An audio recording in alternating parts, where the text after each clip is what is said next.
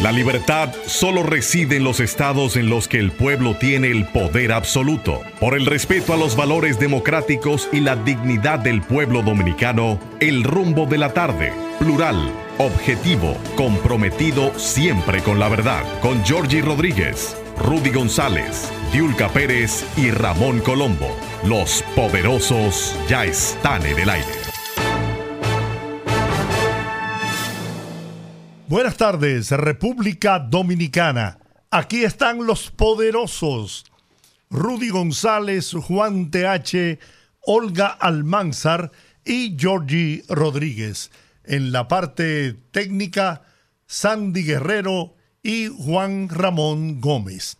Estamos en Rumba 98.5 FM en la capital dominicana y Premium 101.1 FM en Santiago, la ciudad corazón para toda la región del Cibao. Buenas tardes. Buenas tardes, amigos que están con nosotros a esta hora. Buenas tardes, Juan, Giorgi, Juan Ramón, Sandy. Eh, qué bueno encontrarnos de nuevo en una tarde sumamente lluviosa una tarde con truenos, relámpagos, inundaciones eh, y todo lo demás, todo lo que eso trae. La gente se amema cuando está conduciendo en la calle y está lloviendo. Eso es una como una norma de costumbre, yo no sé por qué. Y las calles están encharcadas, tenga cuidado y evite también que le caiga un poco de esa agua y después le dé un resfriado. Esos son mis consejos de la tarde de hoy. Buenas tardes, Juan.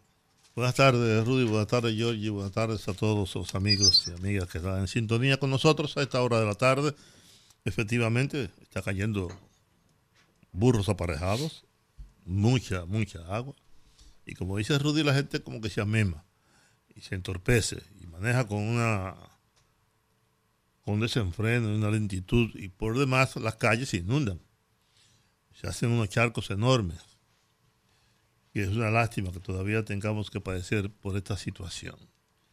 Muchas cosas para el día de hoy, ¿eh? Sí, muchas informaciones. El presidente de la República ha llenado de noticias el día de hoy con las declaraciones que ofreció esta mañana en un programa de televisión, que necesariamente tendrán que ser comentadas por nosotros en esta tarde. Claro. ¿Usted tiene algo que decir, señor Rodríguez? Bueno, el presidente al nosotros concluir aquí el programa ayer, me llegó la información de la firma del acuerdo eh, del presidente de la República, Luis Abinader, eh, ayer lunes, un acuerdo histórico entre el Ministerio de Educación y la Asociación Dominicana de Profesores, ADP, que persigue mejorar la calidad de la educación dominicana impactando positivamente aspectos como el respeto a los horarios de la docencia, los salarios, pensiones y acceso a servicios de salud para los maestros.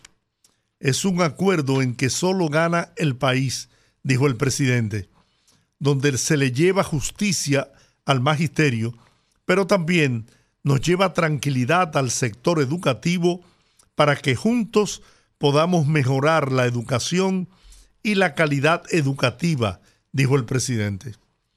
En ese escenario, el mandatario agradeció a la ADP por el trabajo en defensa de su gremio y aseveró que de este acuerdo se van a obtener beneficios sin precedentes para el magisterio. Además, consideró son bastante justos dentro de lo que el presupuesto y las circunstancias permiten en este momento.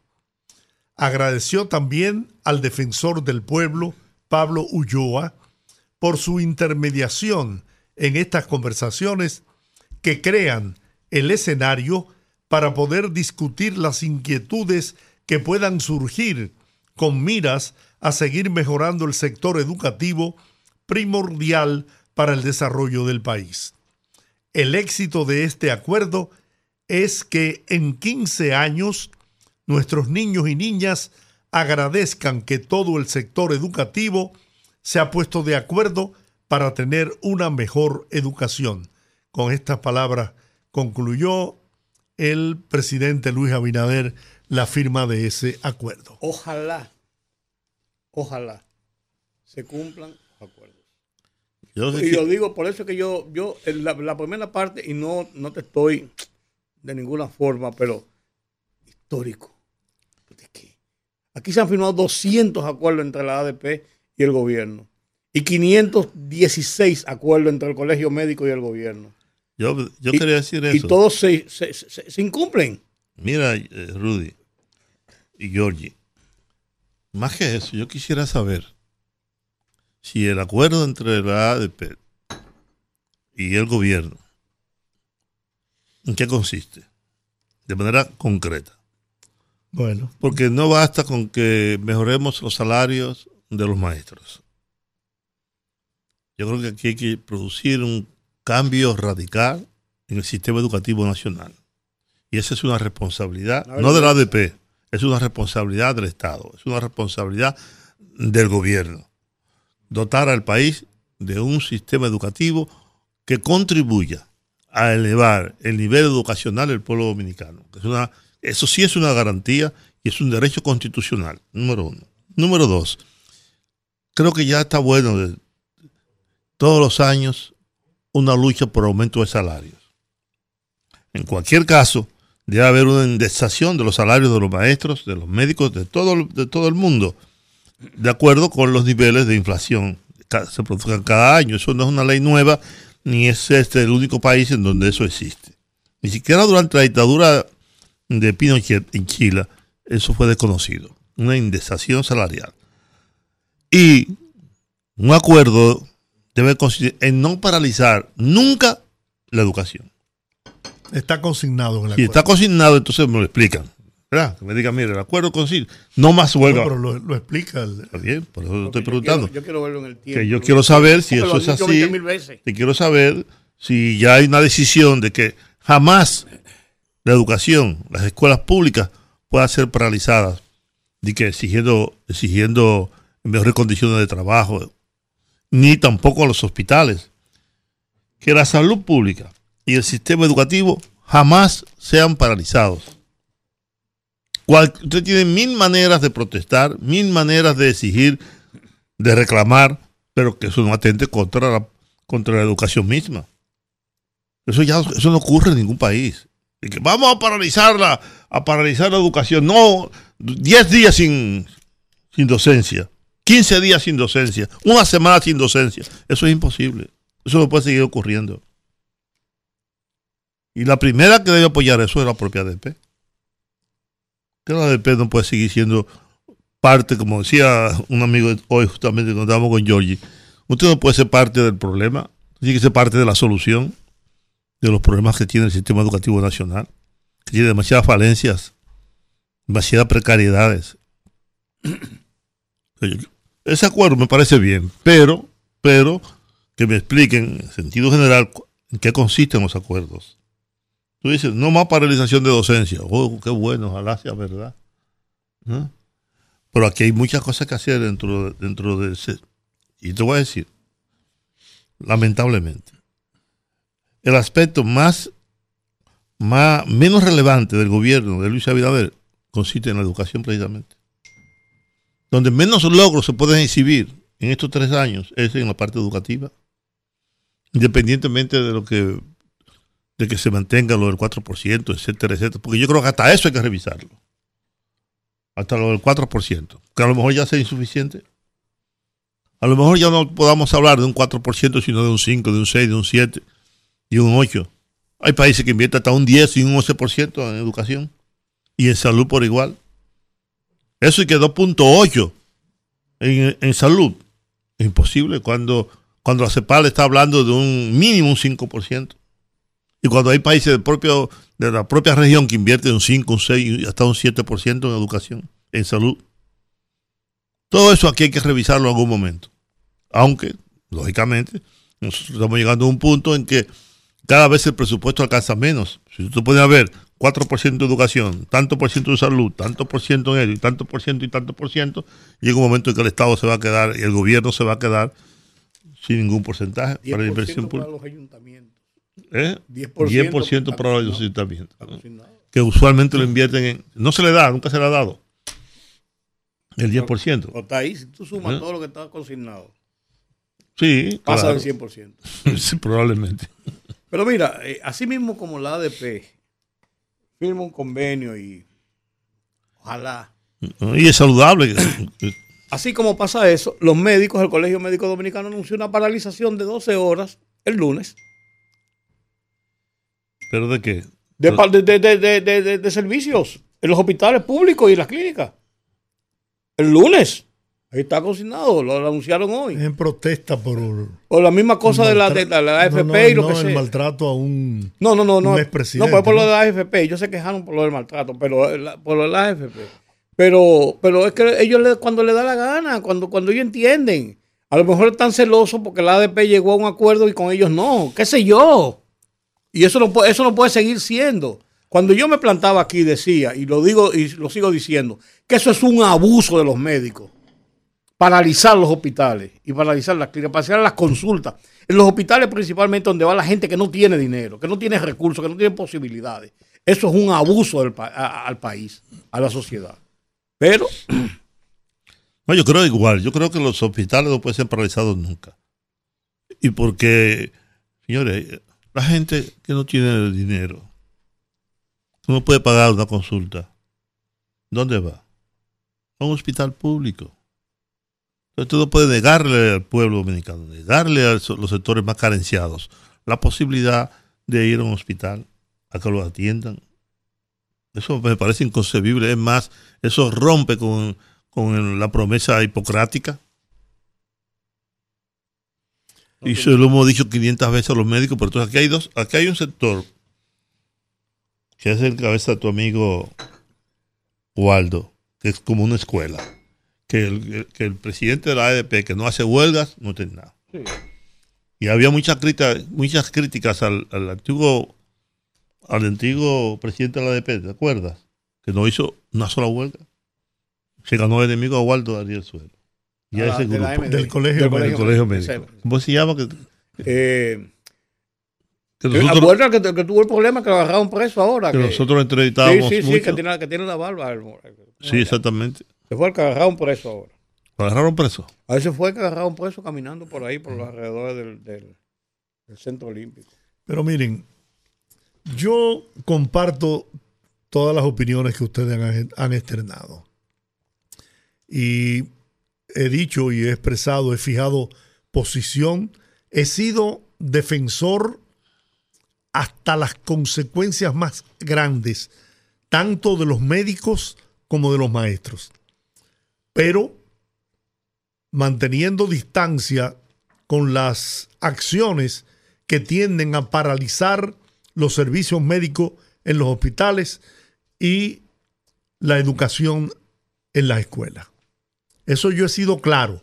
Ahora, yo sí pienso que tanto los médicos como los maestros son merecedores, claro, aquellos que de verdad son maestros y aquellos que en realidad son médicos, de tener ingresos para mantener una vida digna. Que no es justo que cualquier pelafustán gane 200, 300 mil pesos en la administración pública, mientras médicos y maestros reciben salarios pírricos para la labor que se supone deben desarrollar y que son parte fundamental en el desarrollo de la juventud y de la niñez en la República Dominicana. Ahora bien, este acuerdo, que es un nuevo intento, deja lecciones y es la siguiente. A pesar de las bravuconadas del actual presidente de la ADP, dirigente político del Partido de la Liberación Dominicana, en esta ocasión ha demostrado madurez, se ha sentado como debió ser desde el principio en la mesa del diálogo y ha llegado a un acuerdo con el gobierno de la República Dominicana que también ha mostrado interés en pacificar las escuelas y la educación en el país. Porque como dijo el presidente, la educación es fundamental para el desarrollo humano. Y si seguimos por el camino que hemos trazado en estos tiempos, de paralización de la docencia, de irrespeto de los maestros a los padres y a los alumnos, entonces, si seguíamos por ese camino, el caos era la meta final, no tengo duda.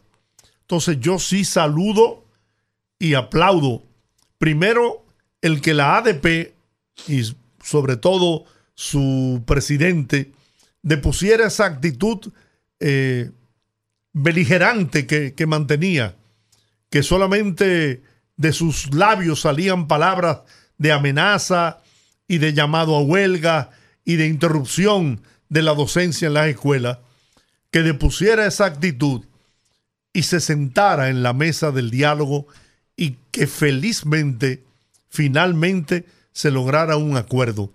Acuerdo que debe ser cumplido, pero debe ser cumplido por las dos partes honrar los compromisos que han contraído en esa mesa del diálogo para que la educación del país pueda avanzar, para que salgamos de los peores y últimos lugares que estamos en cuanto a la educación a nivel internacional. Yo tengo esperanza de que por fin se pueda lograr la paz en la educación y en las escuelas y que nos pongamos todos de acuerdo para poder afianzar y desarrollar la educación de los niños y jóvenes de la República Dominicana. Yo saludo ese acuerdo, felicito al presidente de la República que ha tenido la humildad de sentarse en la mesa del diálogo con uno de los críticos más feroces que ha tenido en estos años que es el presidente de la ADP. Sin embargo, dejó a un lado esos insultos, esas amenazas y buscó el acuerdo para salvar la educación dominicana. Felicito también al presidente de la ADP por haber depuesto su actitud beligerante y ojalá que las partes envueltas en este acuerdo cumplan con todo lo establecido en el mismo y podamos transitar los próximos años por una educación firme, una educación inclusiva que pueda, repito, contribuir a la formación de todos los jóvenes y niños de la República Dominicana. Todo el mundo está de acuerdo con eso. Rudy, yo y creo que todos los oyentes.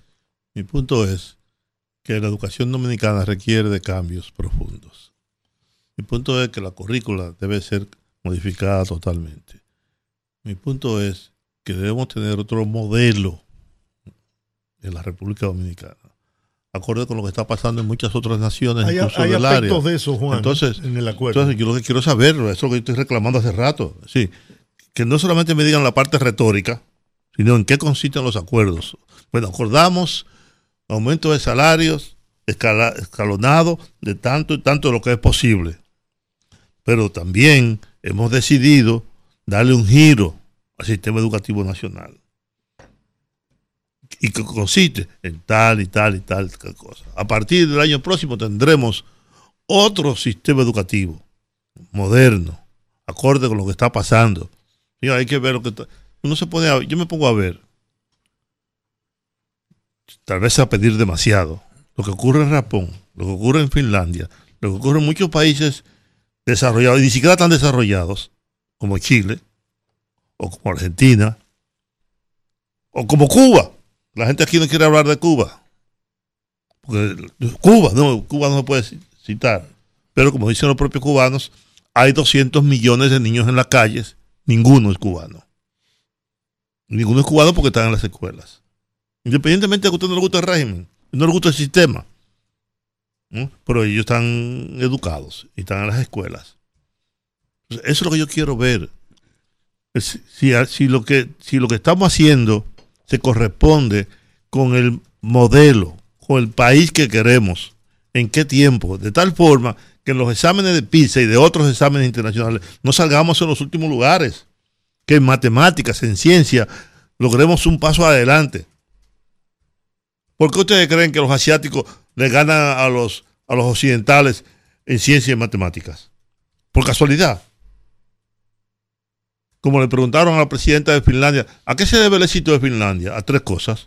Educación, educación y más educación.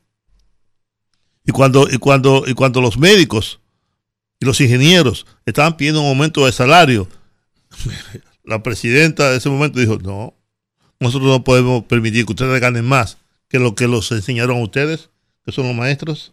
Porque es verdad que los maestros necesitan recursos y dinero y una vida digna, como todo el mundo. Como todos los ciudadanos merecemos eso. Vivienda, educación, salud, etcétera, etcétera. Todos. Porque los países son de todos. Yo creo, insisto, en que en materia educativa nosotros nos falta mucho por recorrer y qué bueno, porque todo lo que tú has dicho, Georgie, es saludable, por supuesto que sí, que se hayan sentado el presidente de la ADP o la ADP y el gobierno para discutir esas cosas y llegar a acuerdos es más que satisfactorio.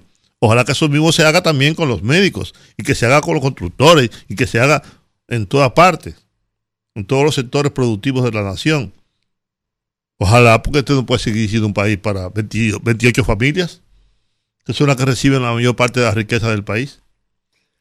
Mira, voy a extraer, es una nota de prensa lo que hay, pero a grandes rasgos, ¿no? Porque lo que debieron haber hecho no, es una nota de prensa, es enviarle, enviarte a ti, a mí, y, a, yo, y a Rudy, a todos nosotros, bueno, pero que estamos en los medios, ¿verdad? Para eso se requiere de una buena política comunicacional. Eso es verdad, claro. Pero bueno, a grandes rasgos, eh, ADP y el Ministerio de Educación se comprometen a garantizar de manera efectiva el cumplimiento del calendario y el horario escolar en todos los centros educativos públicos del país, evitando toda acción que atente contra el proceso de aprendizaje de los estudiantes. Esto será supervisado por la Asociación de Padres, Madres y Amigos de la Escuela.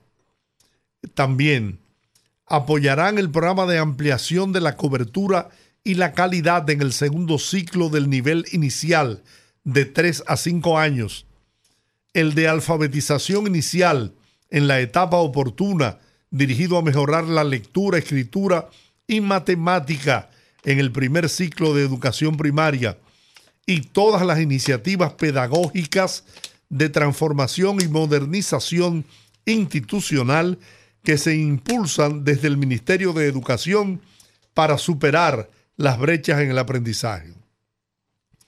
De igual forma, se acordó el incremento del salario a maestros jubilados y pensionados, que se realizará de manera escalonada a partir de este año 2023. La reorganización de personal y el fortalecimiento de las mesas de diálogo para consensuar las soluciones a los problemas de la educación.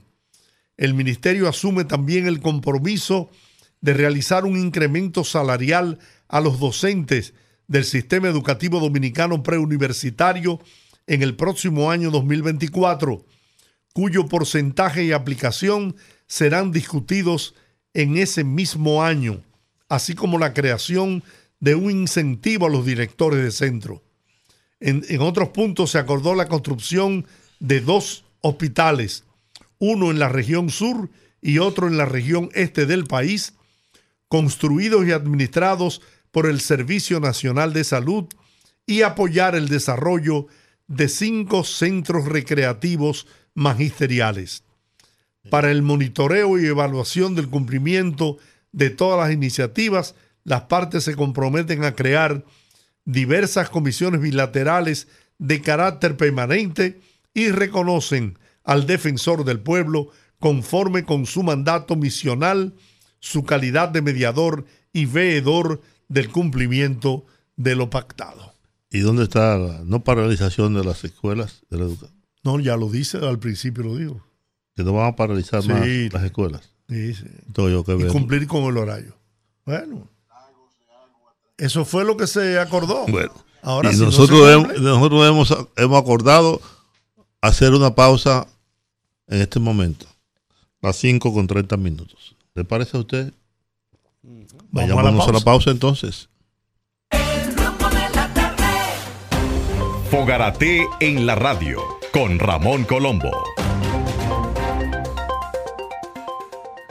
se titula Turistas por un tubo. Reflexión en un inmenso hotel de Bávaro, rodeado de gente alegre que habla en todos los idiomas. Muchos aquí no lo creen, aunque el resto del mundo sí lo sabe. Somos la principal potencia turística de América, sí, de América, con más de 8 millones de visitantes que pueblan nuestras 63 playas arenosas, cientos de montañas de suaves laderas arboladas, lagos de agua transparente, una gastronomía que no obliga a repetir nada y gente que trata al visitante como si fuera amigo de toda la vida. Que nadie se asombre si en muy pocos años la cantidad de turistas se equipara, como en ningún otro país, a la población nacional. Fogarate en la radio con Ramón Colombo.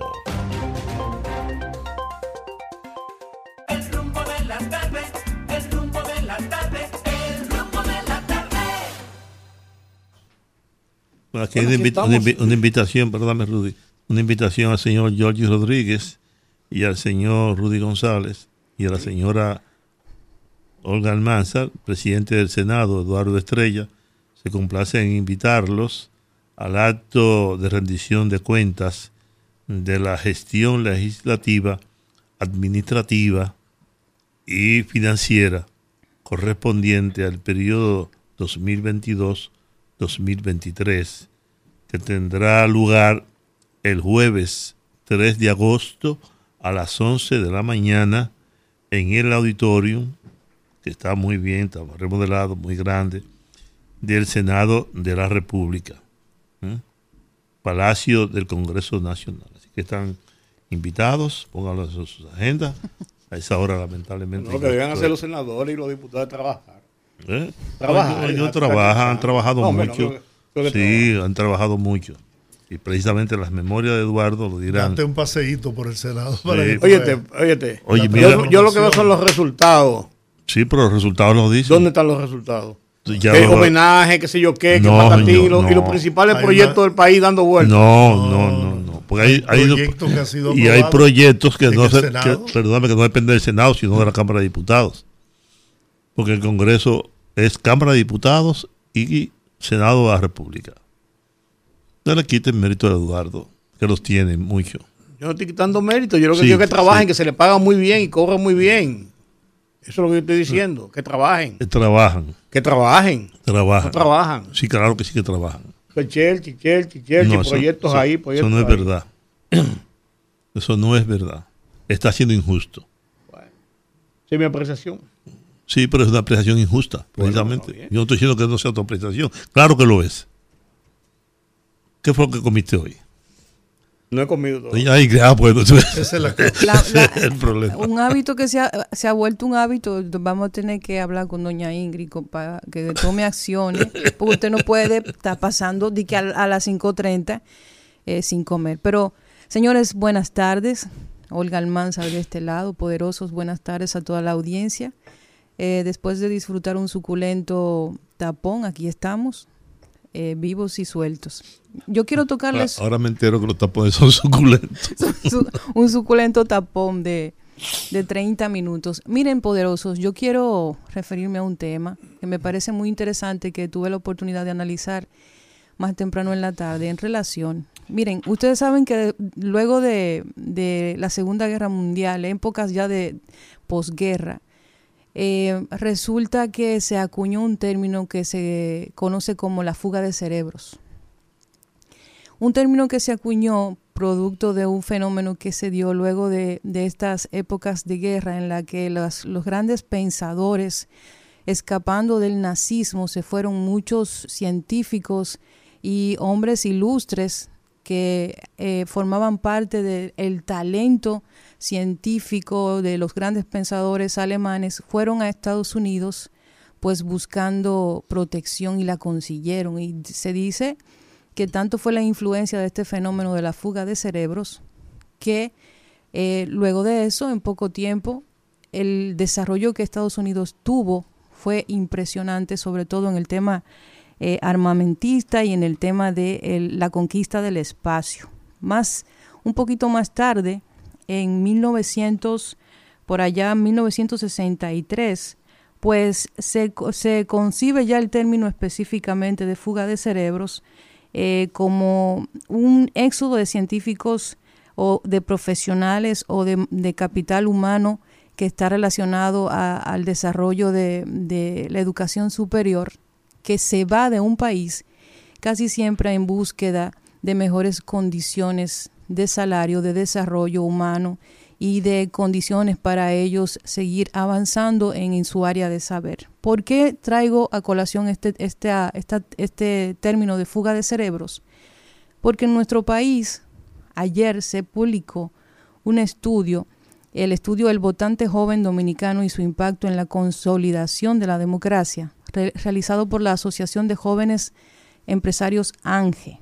En ese estudio se indicó que el 66% de los jóvenes, oigan esto, entre 18 y 21 años, han considerado vivir fuera del país, seguidos por el 61% de los jóvenes de 22 a 25 años y el 59% de los de 26 a 30 años. ¿Y por qué sucede esto? Porque la mayoría de los jóvenes encuestados que dicen ser económicamente independientes, de, ese, de esa mayoría o del total de los encuestados, el 50%, solo el 50% dice poder cubrir todas sus necesidades en base precisamente a sus ingresos. La pérdida del capital humano de esa fuga de cerebros, que ya es un poquito quizás menos exigente, ya no se trata de científicos, sino de profesionales, de personas que llegan a un punto de su educación en donde pasan ya a un nivel superior. Esta pérdida de capital humano puede tener graves consecuencias. El trabajo de los profesionales calificados es un requisito para la modernización de las estructuras de producción y de exportación de los países menos adelantados. Es decir, que si como país no somos capaces de proveer de un espacio para el desarrollo de este tipo de, capital humano especializado, pues probablemente esa sea también parte o es, es parte del problema de nosotros tener un Estado, un gobierno más actualizado, más joven, con nuevas ideas, con nuevos paradigmas, con nuevos modelos. Entonces, yo considero que el hecho de que actualmente de la gente que está empleada, que es joven, el 50% no es independiente a nivel económico y que muchas veces muchos de estos jóvenes ya preparados terminan su educación superior y muchos de ellos incluso deciden quedarse en los países que les acogen para eh, llegar a ese nivel de estudio, creo que es uno de los elementos fundamentales que el Estado debe también abordar para poder ofrecer un escenario de desarrollo a los jóvenes, para que esos jóvenes que se especializan y se preparan sean parte también del desarrollo de nuevas ideas y de la actualización del país en diferentes áreas como la economía, la cultura, eh, la educación, la salud y otros temas en los que República Dominicana pues no brilla precisamente por sus buenas calificaciones. Bueno, mira, eso ha variado al correr de los años y de la política mía. Efectivamente, después de la Primera y Segunda Guerra Mundial, sobre todo la última, se produce este fenómeno eh, que no tiene que ver nada más con países subdesarrollados, también se da entre países desarrollados. Pero por razones diferentes. y ese es, por supuesto, y ese es un, un, un fenómeno interesante, lo que hemos llamado la fuga de cerebro Ahora, en, en África y en América Latina, eso tiene también sus propias connotaciones. En la República Dominicana, ahora, el gobierno ha adoptado un programa de becas a través de, la MESIL, según el cual todos los muchachos y muchachas que se van del país a estudiar a Estados Unidos, Europa, México, Chile, donde van muchos, tienen que al regreso trabajar en el Estado Dominicano por lo menos dos años. En ese sentido, el rector de la MESID y el gobierno están siendo muy rigurosos, porque ocurría que antes muchos muchachos y muchachas iban becados, pagados por el Estado, lógicamente, y se quedaban en esos países. Ahora tienen que regresar. Yo sé del caso de una, de una ejecutiva de un periódico que su hija se fue a estudiar a los Estados Unidos, allá consiguió un empleo de mucha de mucho nivel, de mucho reconocimiento, con un salario muy alto, y lo que hizo fue pagar, llegó a un acuerdo para pagarle al Estado lo que el Estado había invertido en esa, en esa persona. Y el Estado lo aceptó. Así que le, le devolvió lo que el Estado había pagado, había gastado en ella. Yo creo que eso es una buena política. Estaba establecida desde antes, pero ahora que se le está dando cumplimiento. Yo espero que sean igualmente rigurosos porque es una lástima que el Estado invierta una cantidad de dinero en un muchacho, en una muchacha, se hace profesional de alto nivel y después se quede, por, se quede en España, se quede en Estados Unidos, se, se quede en cualquier otro lugar. El tema es que, Juan, ¿cuál es el atractivo que tienen muchos de esos profesionales una vez terminan su capacitación? Por ejemplo, yo conozco de mucha, mucha gente, el que toma, por ejemplo, taxis de esos de aplicación, sabe la cantidad de profesionales que andan por ahí eh, haciendo taxi y tienen una maestría. No, no, no, y más, más aún, yo le pongo el caso del sector informal, como las MIPIMES, que representan el 98% de lo que mueve la economía en República Dominicana, en donde la gente prefiere, teniendo un título universitario y a veces de maestría, prefiere emprender un negocio informal porque en una esquina vendiendo naranjas se gana más que un oficinista profesional en una... Eh, eh, en una empresa o en una Sí, institución. pero, pero sí, eso es verdad, pero el que se fue a estudiar becado por el Estado es Claro. eh, eh, eh, no, el que se va no puede venir a poner un puesto de China. El Estado le garantiza un empleo. Eso no es tan así. Debe garantizarlo un empleo. No, no, está establecido.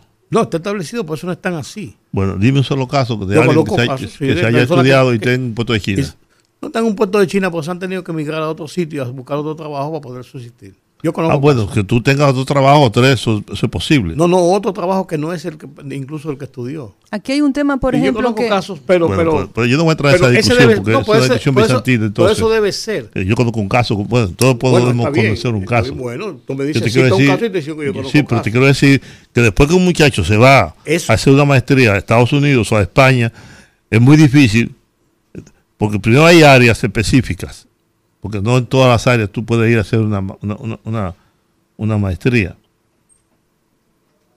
Pero yo lo- digo por caso que conozco, conozco no solo específicos, gente cercana a mí, gente en la que, Se ha ido becado. Que se ha ido becado y no necesariamente le aseguran un empleo y cosas peores, porque ya una vez aquí en República Dominicana lo que pasa es que cuando intentan ubicarse en el mercado laboral le dice que están sobrecalificados, que en cierta forma es una, una forma elegante de decir que las empresas no quieren pagar lo que tu expertise Pero ya es, sí, pero eso es el sector privado. Sí, pero el sector privado en ese sentido tiene también una parte y una responsabilidad sobre ese tema en, en particular. En el caso, por ejemplo, de los becados, eh, no sé si es una política de este gobierno, pero sé que desde gobiernos anteriores se les facilita el tema de poder ir a ciertas universidades que incluso la decisión de cuáles son las, eh, las carreras que están disponibles para educación superior se establecen en base a acuerdos entre esas universidades que van a acoger y el MESID pero no necesariamente implica dentro de ese acuerdo que eh, ese joven tenga un empleo asegurado. Lo que sí se le exige que no, que tampoco es algo que se cumple porque muchos de ellos al terminar su capacitación lo que hacen es que se quedan en esos países.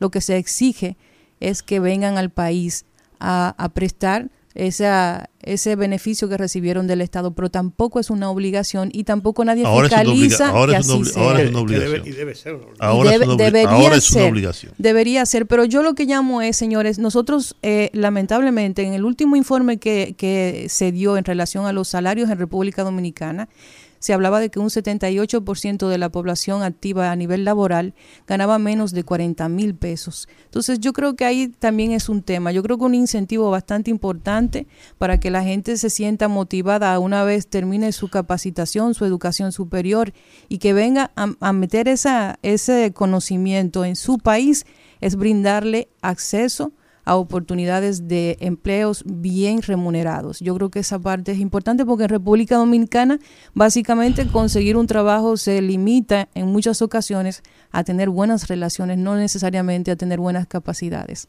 Bueno, lo que ocurre es, sería bueno, sería bueno que tuviéramos aquí uno de estos días al ministro de Educación Superior, al Fermín, ese rector de la, ¿eh? Al señor Fermín. al señor Fermín. ¿no? García para que nos hable, García Fermín, para que nos hable un poco sobre cómo se está manejando ahora. Porque yo sé que en el pasado aquí se daban becas graciosamente para que los muchachos se puedan ir a estudiar. con Hijo de un- funcionarios. con, y- y- sí, los hijos de funcionarios casi todos se iban a hacer maestría costeada por el Estado, se quedaban, venían cuando daba la gana, a veces ni siquiera estudiaban, pero tenían un cargo, un rango en Y el servicio exterior y un salario, 10 mil dólares sin hacer nada por allá. Eso era frecuente. Así Pero es. yo creo que eso ha variado sustancialmente durante esta gestión, porque lo he conversado con el propio, con el propio García Fermín en varias ocasiones y dice que las cosas no son de ese modo ahora. Sería bueno entonces conversar con él y que él nos, nos, nos, nos diga cómo está funcionando la MESI en estos momentos. Hay una página, ya no se, ya no es tan así tan fácil, ¿eh? Conseguir una beca, de que, porque yo soy eh, Rudy González, Juan TH, George Rodríguez, Olga Manza. Ahora hay que, que aplicar. Y ese es un proceso que también, porque tampoco, tampoco hay tantas becas, aunque hay muchas que se pierden, dicho sea de paso, ¿eh? Hay muchas que no se pagan después que se van. Exactamente, todo eso. Es más, yo, yo sé de una universidad importantísima que eh, rompió con, el, con la República Dominicana porque no pagaban las becas. O sea, aquí se daba de todo y ocurría de todo. Por eso sería interesante conversar con, con, García Fermín. con García Fermín en algún momento. Vamos a hacer la diligencia para traer al ministro y vamos a, a plantear ese tema, porque yo a lo que apelo es que en base a esa información que hice en mi análisis, en base al tema de lo que es el concepto para que la gente entienda de fuga de cerebros, a qué, a qué se debe, eh, tiene, tiene consecuencias, causas, más bien tiene causas muy específicas que son informaciones que cualquier gobierno puede manejar. Y yo creo que parte importante también de ese problema podría solucionarse con un programa que sea, que sea fiscalizado constantemente sobre qué pasa con esos profesionales dominicanos una vez terminan su educación superior y cómo se puede capitalizar ese conocimiento a problemas que tenemos aquí. Yo lo veía, por ejemplo, hace pocos días con el tema del sargazo, veía la Universidad de Intec que presentó una, una investigación que hizo en las en los cultivos de banano orgánico que son precisamente uno de los de los grandes logros de la agricultura dominicana que se colocan en Europa y que tienen eh, eh, tienen mucho mucha reputación por el tema de que son productos orgánicos, se hizo esa investigación en esos bananos orgánicos y se llegó a la conclusión de que el sargazo era posible utilizarlo como abono para este tipo de cultivos. Entonces, eso lo hizo una universidad. Entonces, yo creo que una parte importante es esa, apoyar ese tipo de iniciativas, eh, reubicar a esos, a esos profesionales, seguirles la pista y brindarles un programa para que puedan quedarse aquí y poner al servicio de su país eso que aprenden. No puede ser que un profesional con una maestría, con un, con un doctorado, se le haga tan difícil colocarse en el mercado laboral. No puede ser que una persona con una maestría, después de pasarse 12 años preparándose, esté haciendo Uber. No puede ser que un profesional prefiera irse a vender empanadas en una esquina y que gane más en una empresa. Bueno, Eso, es- común aquí, es hecho común en los últimos tiempos de muchos profesionales que han tenido que acceder a un mercado informal. Porque No, pues yo, yo, sé- yo, sé de médicos Sí. con maestrías aquí que están haciendo otra cosa, ¿no?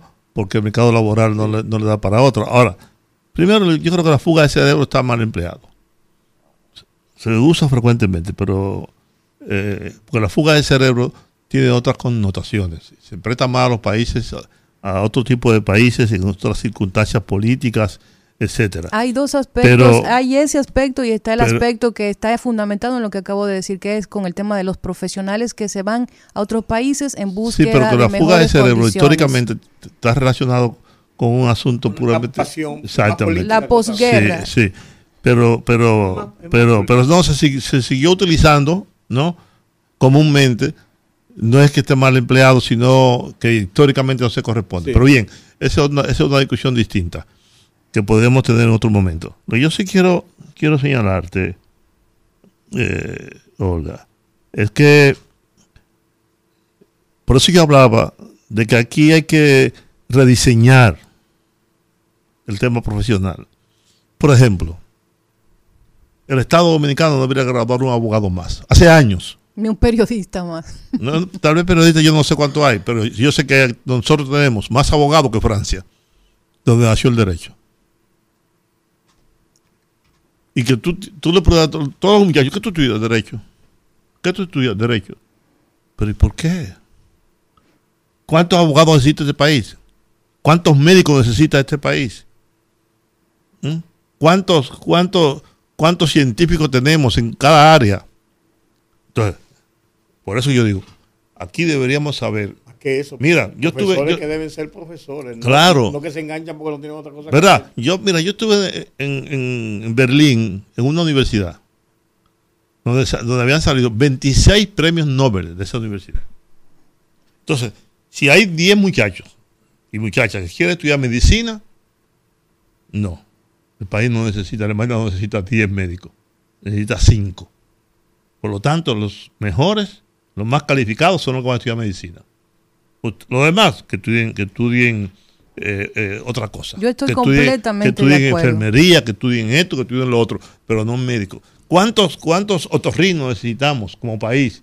¿Cuántos, cuántos abogados? ¿Cuántos eh, ingenieros eléctricos? ¿Cuántos? Es decir, tener un diseño de las cosas que el país necesita para su desarrollo. En Estados Unidos, tú, tú dices, yo voy a estudiar Derecho. Bien, estudiar Derecho. Como, ¿cómo se llama John, el hijo de Kennedy? Dos, se examinó dos veces, veces, y las veces se quemó, por lo tanto no podía ejercer el derecho. Entonces aquí usted estudia Derecho, bien, pero tiene que pasar un examen del Estado para poderlo ejercer. Sí, yo soy licenciado en Derecho, pero no lo puedo ejercer porque no ha pasado el examen del Estado. Es el que nos certifica, que le da el S4 para que usted lo pueda ejercer. Y así debe ser muchas otras cosas. Yo Sí. estoy- yo estoy de estudiar acuerdo. medicina, entonces, entonces, además, ¿dónde están los médicos de este país? Están en la frontera. ¿Cuántos médicos hay en la frontera? ¿Cuántos especialistas hay en la frontera? Pero eso también tiene que ver, Juan, con un tema de distribución de los servicios de No, salud. que Exactamente. el No, no, tiene no que ver con tiene un alcance. diseño, con un diseño del Estado en materia de salud, en materia de educación, como dice Rudy. Es decir, no es que yo me enganché a maestro, Pero ahí pasa, no, ahí pasa, no, no- no puedo hacer otra cosa. ahí pasa algo con eso que usted establece que yo estoy completamente de acuerdo y es que aquí no existe una correlación entre lo que demanda el, el mercado laboral y lo que el Estado como dentro de sus políticas de educación que sean focalizadas tiene pensado. Por ejemplo, nosotros somos un país agrícola, aquí se produce el 85% de lo que consumimos. Nosotros somos un país que en las, todas las regiones del- del- de la geografía nacional se produce algo. ¿Y cuántos agrónomos Sin tenemos? embargo, ¿cuántos agrónomos tenemos? Sin embargo, ¿cuáles son las motivaciones, por ejemplo, en el tema de la, de la veterinaria? Aquí en agricultura constantemente están buscando veterinarios, pagándole buenos salarios para que trabajen en el tema de los programas de inseminación artificial de ganado y no aparecen. Nosotros tenemos todos estos proyectos que se están armando en la frontera que son de desarrollo turístico y yo no he visto, por ejemplo, a ningún funcionario que esté relacionado con ese tipo de trabajos pensando en, bueno, mira, seguro de todos esos proyectos turísticos se va a emplear gente. ¿Y qué vamos a hacer? Vamos a preparar de esas mismas comunidades donde están esos proyectos personas para que nos aseguren que por lo menos un 80% de los empleados no sean haitianos que manejan tres idiomas, sean dominicanos y vamos a prepararlo en materia de idiomas, servicio al cliente y de hotelería. Entonces debe haber una, una política focalizada porque de lo contrario va a pasar Porque eso. otro. Estamos también creando una sociedad de consumo, de servicio. Mm, Y ese es otro problema. Vamos a la pausa, ¿le parece? Y aquí seguimos en el rumbo de la tarde, estamos en tiempo de nuestra entrevista del día de hoy y tenemos con nosotros en la cabina al abogado Germán Peña Guadalupe, secretario de Transporte de la Fuerza del Pueblo y ex director de la OTTT. Bienvenido, señor Guadalupe, el rumbo de la tarde. Muy buenas tardes, distinguido conductor de este importantísimo programa. Estamos a sus órdenes. Usted tiene un tema que yo creo que es evidente, que es el tema de transporte.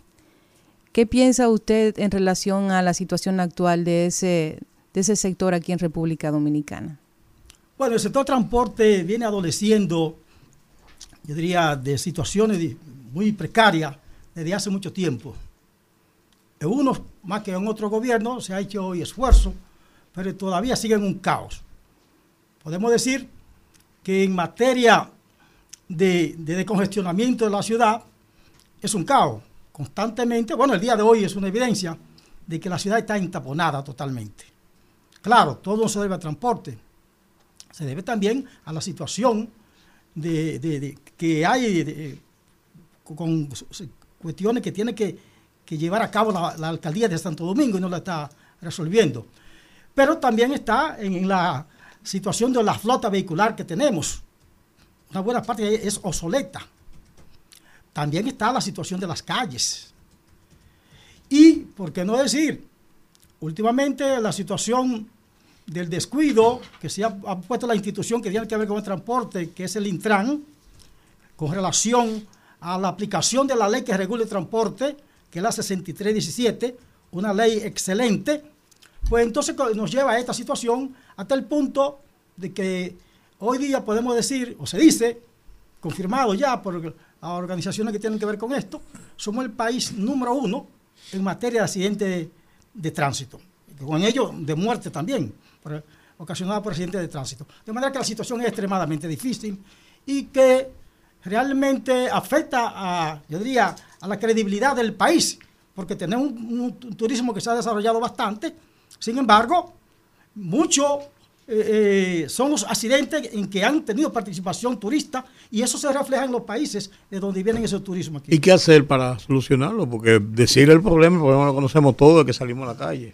Bueno, el- ¿Qué se propone? ¿Qué, No, qué planes hay? además un problema que, como él mismo ha señalado, que viene de años. De siempre. Sí, se ha ido agravando cada vez más por el, por el parque vehicular que hay, entre otras cosas, pero también qué, otro, qué, qué- qué- qué fórmulas pueden aplicar para, para buscarle solución. Bueno, es que los gobiernos, decía uno más que otro, mm, se han descuidado del transporte. No han tomado en cuenta que este es un servicio vital para el desarrollo de los pueblos.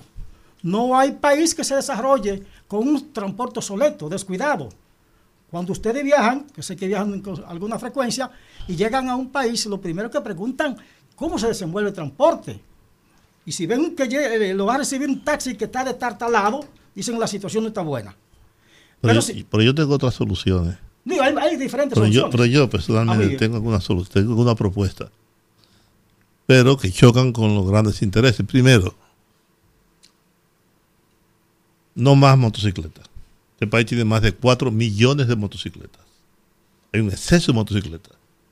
Prohibir la importación de vehículos durante un tiempo determinado. De todo tipo, nuevos y usados. ¿Mm? Porque el parque vehic- vehicular, como dice Rudy, es demasiado grande para este país. Entonces aquí todo el mundo ahora tiene un vehículo, tiene un carro. Tiene que ver también con la deficiencia del transporte público. Usted sabe que hay países donde la gente deja sus vehículos en su casa y se va en el metro o se va en el autobús, ¿no? En la ciudad de Nueva York, usted ve los hombres con saco y corbata, un saco Armani No. en el tren. Por supuesto. Y, y- y- y en Europa, en Europa usted lo ve, ¿no? Pero aquí todo el mundo quiere andar. Primero que el vehículo te deje en la puerta de tu casa. Segundo, ahora todo el mundo que te quiere tener parquee, un- que te parquee adentro. Sí, qu- quiere tener un vehículo. Un vehículo, ¿no? Y no es posible. Y las motocicletas son un serio dolor de cabeza. Un serio dolor de cabeza. Entonces, el delivery, el otro, el otro. aquí algo hay que hacer que necesariamente nos tiene que perjudicar a todos porque no podemos. Mira, y ahora tenemos otro problema. Y es donde había una casa, ahora hay, ahora hay un edificio, una torre. Donde vivía una familia, ahora viven 20, 30, 40 familias, cada una con dos y tres y cuatro vehículos. porque los hijos crecieron Y no hay parqueo. y no hay parqueos, ¿no? y entonces la gente se aparca de los dos lados. Ahí en el sector de, de, de Georgie, ahí en. Naco, en Naco, en Gascue, Gascue. en Gascue. Eso es terrible. Los vehículos de un lado y de otro, ¿no? O Aquí hay que producir un reordenamiento de todo el sistema de transporte en el Al país. colmo, entonces está quitando una grúa selectivamente se lleva los carros que se parquean en la calle cuando le dicen a la gente dónde se va a parquear. ¿Verdad? Bueno, un O problema sea, que, o sea, creó- que, lo que que- creó- lo que le quiero decir, mi estimado, que es un problema muy autoridad. complejo y muy serio, que hay que pensarlo realmente. Es más, ni siquiera tiene que ver con un gobierno. Es un problema de, de- de verlo todo en su conjunto. Todas estas motocicletas. Porque ahora, ahora ocurre que la gente, eh, pre- en la frontera, por ejemplo, en los campos, se van para la ciudad, compran un motoconcho que, que ya hay que comprarlo. Usted va y se lo dan, usted, usted eh, paga una cuota semanal y se, lleva, se lo lleva sin un peso. ¿Qué ¿Eh? solución, Entonces, qué ¿qué- propuesta tienen ustedes desde la Fuerza del Pueblo Bueno, para lo- lo- solucionar la crisis del transporte en la República Dominicana? Bueno, lo primero que en Entonces, parte perdón, estamos- ¿usted sabe cuánto le deja al gobierno la importación de vehículos? Al gobierno nada más. 24 mil millones de pesos al año.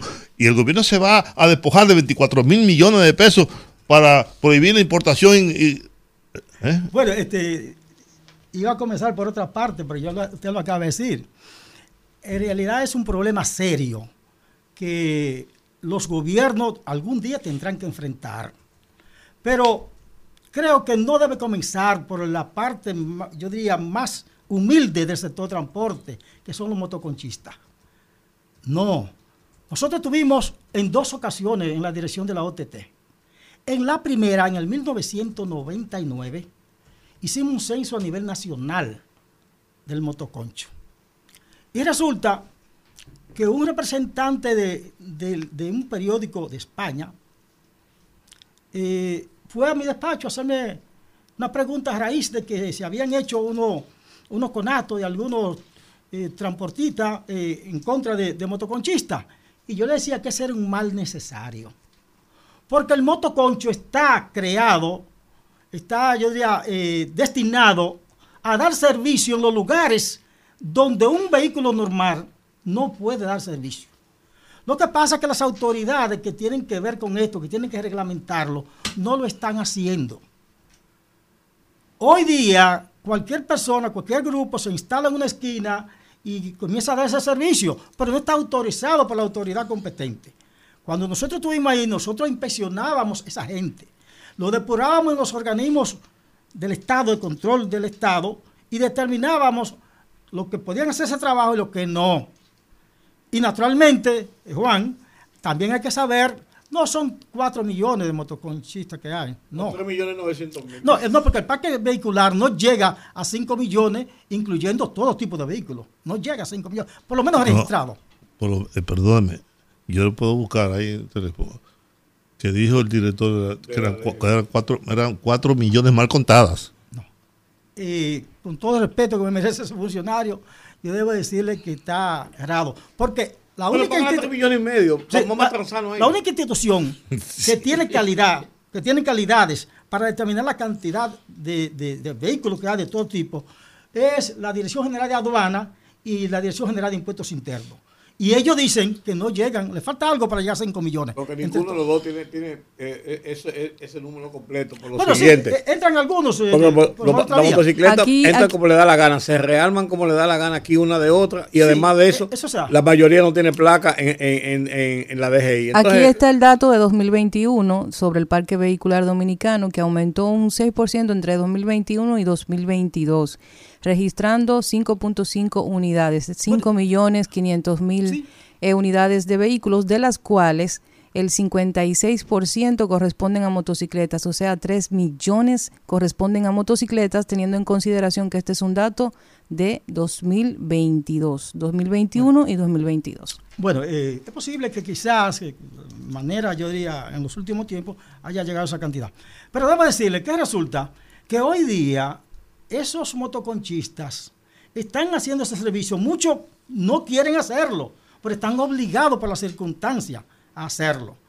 Y ningún gobierno va a enfrentar, va a sacar 2 millones ni 3 millones de que se gane el pan de su familia todos los días. Es un problema serio que hay que resolverlo. Señor Guadalupe, entonces, ¿cuál es la propuesta de la Fuerza del Pueblo en el tema del transporte? Eso fue lo que le dije. Sí, Porque sí, yo usted, usted sí. establecía desde el inicio que eh, es un problema el tema de los accidentes de tránsito, que somos, encabezamos las listas, y usted tiene razón, pero esa, en- eh, esa lista la encabezamos incluso desde los gobiernos del PLD a la cabeza Danilo Medina y también del doctor Leonel, Fer- Leonel Fernández. O sea, es un tema que evidentemente no tiene que ver con los gobiernos en un sentido, aunque sí tiene que ver con los gobiernos en el tema de la falta de intención política para resolverlo. No, yo, di- yo dije que todos los gobiernos, incluyendo el de Balaguer, incluyendo los de Salvador Blanco. ¿Y por qué, usted todos. me, por qué usted me señala a mí cuando menciona a No, Balaguer? no, no.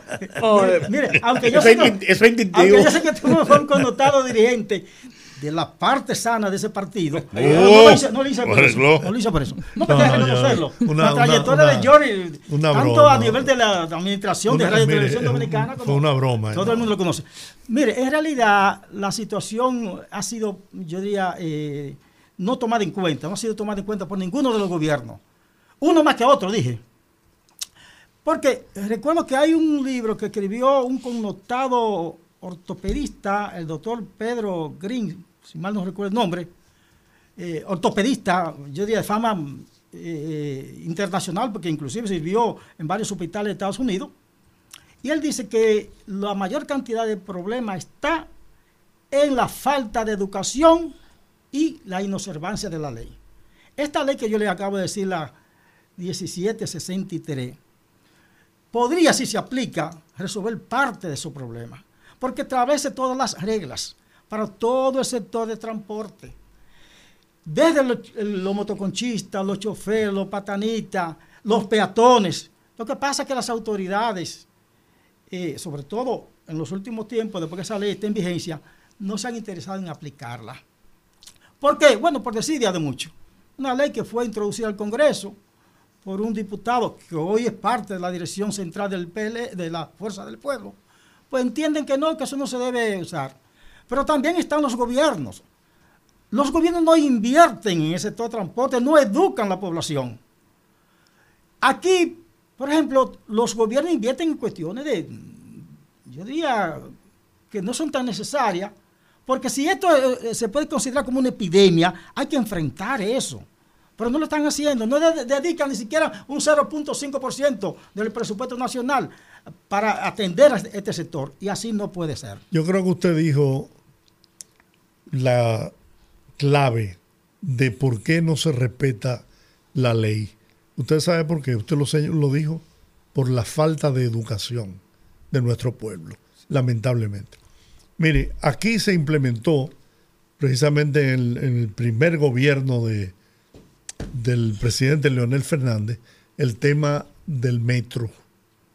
Yo fui regidor y confieso y hago un mea culpa de que en esa ocasión me opuse eh, una serie de explicaciones de técnicos me convencieron de que no era prudente, que la ciudad no tenía las condiciones adecuadas para la implementación del metro, que eso no iba a ser la solución. Sin embargo, la realidad ha demostrado que sí, que si no existiera el metro hoy, aquí no se pudiera caminar ni a pie. Y este presidente, Luis Abinader, dándole continuidad al Estado, ha seguido desarrollando el metro. Ahora está construyendo el metro que viene de los Alcarrizos hasta el 9. Le ha dado continuidad al teleférico. Hizo un teleférico en los Alcarrizos, que es una zona crítica en el, en el tránsito y transporte en el país. Está haciendo lo propio en Santiago. Se propone desarrollar el, el metro, el tren metropolitano que va desde la John F. Kennedy con Máximo Gómez hasta la Charles de Gaulle y en su segunda etapa hasta el aeropuerto. O sea, se le está dando continuidad a una idea y a un proyecto que originalmente lo puso en ejecución el presidente Fernández. Sin embargo, a pesar de todo eso, seguimos con, con el mismo caos en, en el tráfico de, de la- de las principales ciudades del país. Sí, ciertamente. Aunque perdóneme usted, cuando yo escucho a Giorgio Rodríguez y a mucha gente decir que es un problema educativo. Y lo es en realidad. Pero ocurre que los dominicanos y las dominicanas que están falta de educación vial, desde que llegan a Miami o a Nueva York, se educan. ¿Sabes por qué? ¿Eh? Por- Consecuencias. Por, la, por las consecuencias, que aquí no hay régimen de consecuencias. Y ese es un serio problema. Es verdad lo que dice Georgie, pero también es verdad aquí no hay consecuencias, para nada, ni para los políticos ladrones, ni para nadie. Si hubiera un régimen de consecuencias, ¿no? Ustedes son rojos el semáforo y le parten la nalga, ¿no?